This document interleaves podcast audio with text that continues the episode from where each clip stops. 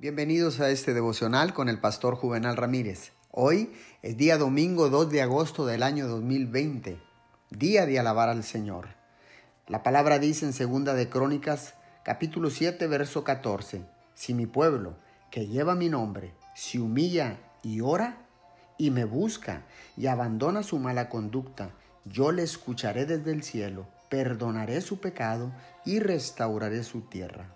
Hoy en día hablamos mucho de consagración y santificación.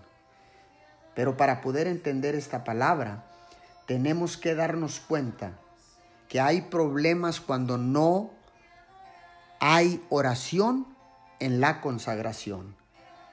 Esta es la verdadera prueba de la consagración y la santificación. Debe ser una vida de oración.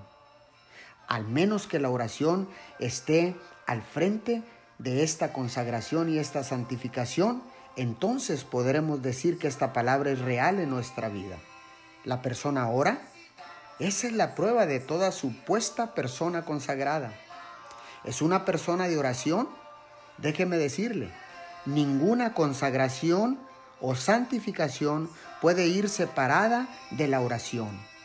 La oración debe volverse prioridad y tiene que ser una vida de oración unida a la consagración y a la santificación. Oremos.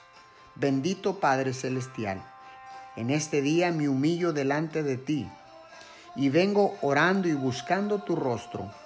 Por favor, Señor, te pido que escuches mi clamor como una persona consagrada, santificada y con una vida de oración en el nombre de Jesús. Amén y amén.